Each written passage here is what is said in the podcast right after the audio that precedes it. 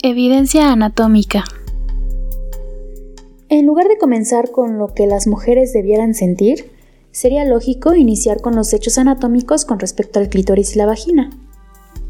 El clítoris es un equivalente pequeño del pene, excepto por el hecho de que la uretra no lo atraviesa como lo hace con el pene del hombre. Su erección es similar a la erección masculina, y la cabeza del clítoris tiene el mismo tipo de estructura y función que la cabeza del pene. Jill Lombard Kelly en Sexual Feeling in Married Men and Women dice, la cabeza del clítoris también está compuesta de tejido eréctil y posee un epitelio o cubierta muy sensible, dotada de terminaciones nerviosas especiales llamadas corpúsculos genitales, y particularmente adaptadas a la estimulación sensorial, que bajo condiciones mentales adecuadas terminan el orgasmo sexual. Ninguna otra parte del tracto reproductivo femenino posee dichos corpúsculos. El clítoris no tiene otra función que la del placer sexual. La vagina. Sus funciones están relacionadas con la función reproductiva, principalmente 1. Menstruación, 2. Recepción del pene, 3. Retención del semen y 4. Canal de parto. El interior de la vagina, que de acuerdo con los defensores del orgasmo vaginal es el centro y productor del orgasmo, está, como casi todas las demás estructuras corporales internas, pobremente abastecida de órganos terminales sensoriales.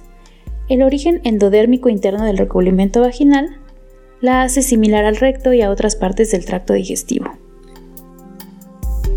El grado de insensibilidad dentro de la vagina es tan alto que, entre las mujeres que fueron examinadas en nuestra muestra ginecológica, menos del 14% estaba consciente de haber sido tocada.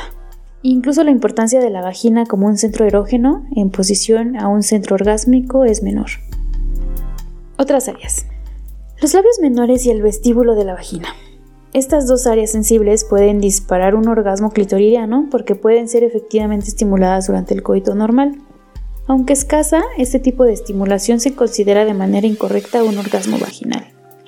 De cualquier manera, es importante distinguir entre áreas que pueden estimular al clítoris, incapaces de producir un orgasmo por sí mismas, y el clítoris, sin importar qué medio de excitación se usa para llevar al individuo a un estado de clímax sexual, la sensación es percibida por los corpúsculos genitales y se localiza donde ellos están situados, en la cabeza del clítoris o del pene.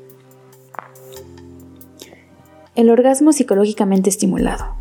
Además de las estimulaciones directas o indirectas del clítoris anteriormente mencionadas, existe una tercera forma en la que se puede disparar un orgasmo. Esta es a través de la estimulación mental, cortical donde la imaginación estimula la mente, que a su vez estimula los corpúsculos genitales del glande para producir un orgasmo. Las mujeres que dicen tener orgasmos vaginales. Confusión.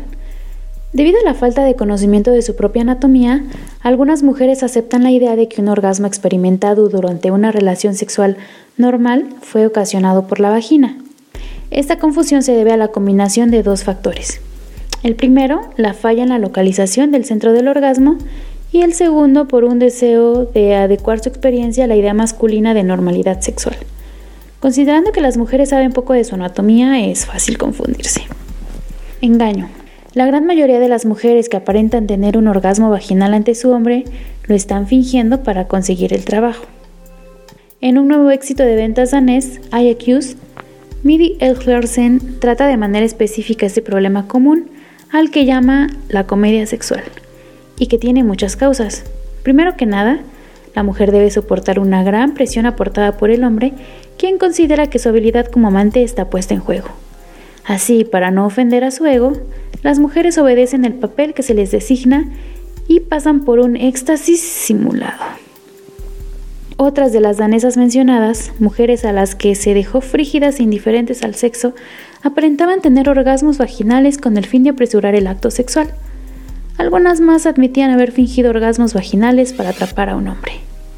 En uno de los casos, la mujer aparentó tener un orgasmo vaginal para hacer que el hombre dejara a su primera esposa, quien había admitido ser vaginalmente frígida. Más adelante le fue forzoso continuar el engaño, ya que no podía pedirle que le estimulara clitoridealmente. Muchas otras mujeres simplemente temen establecer su derecho a la igualdad de goce, percibiendo el acto sexual como un beneficio principalmente para los hombres y cualquier placer obtenido por la mujer como un extra. Algunas mujeres, con ego suficiente para rechazar la idea masculina de necesitar atención psiquiátrica, se negaron a admitir su frigidez. No aceptaban autoculparse, pero no encontraban cómo solucionar el problema, no conociendo sus propias características fisiológicas, por lo que quedaron en un limbo especial. Quizá uno de los resultados más enfadosos y dañinos de toda esta charada sea el que a mujeres sexualmente sanas les fue enseñado que no lo eran.